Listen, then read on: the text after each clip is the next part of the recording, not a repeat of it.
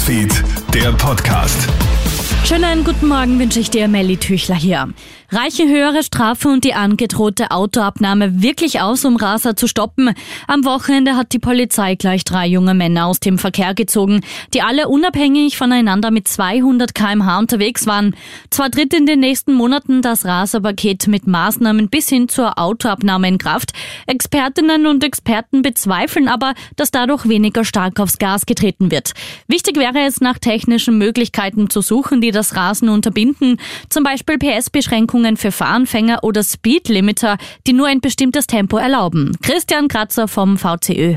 Nicht einzusehen. Wir haben in Europa die Situation, dass mit Ausnahme von Deutschland es überall Tempolimits gibt und abgesehen von Rennstrecken darf man auch nicht schneller fahren. Das heißt, wenn hier Autos auf den Markt gebracht werden, die 200 km/h oder schneller fahren, ist das natürlich zu hinterfragen. Die Situation auf der italienischen Insel Lampedusa verschärft sich weiter.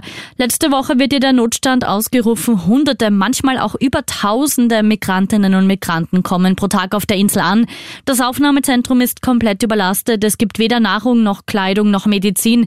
EU-Kommissionspräsidentin Ursula von der Leyen verspricht zwar Hilfe, es fehlt aber an einer gesamteuropäischen Lösung. Auch die Solidarität der EU-Länder nimmt ab. Frankreich hat bereits angekündigt, keine Flüchtlinge aufzunehmen und auch Österreich hält sich zurück betont schon viele Flüchtlinge in der Vergangenheit aufgenommen zu haben. Ein weiteres Problem, der Flüchtlingsdeal mit Tunesien ist noch nicht in Kraft. Gegen hunderte Millionen Euro soll das Land ja den Flüchtlingsstrom eindämmen. In den Zahlen zeigt sich das noch nicht. Migrationsforscher Clemens Binder zu Puls 24. Ich glaube, das ist äh, einer der ungewollten Effekte, dass ähm, aufgrund dieses Deals ähm, jetzt mehr Migrantinnen und Migranten noch versuchen, nach Europa zu kommen, bevor dieser Tunesien-Deal wirklich greift.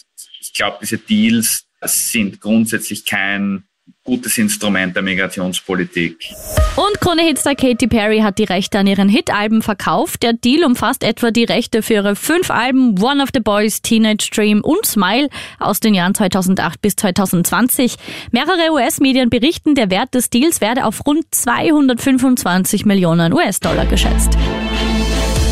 Krone Hits, Newsfeed, der Podcast.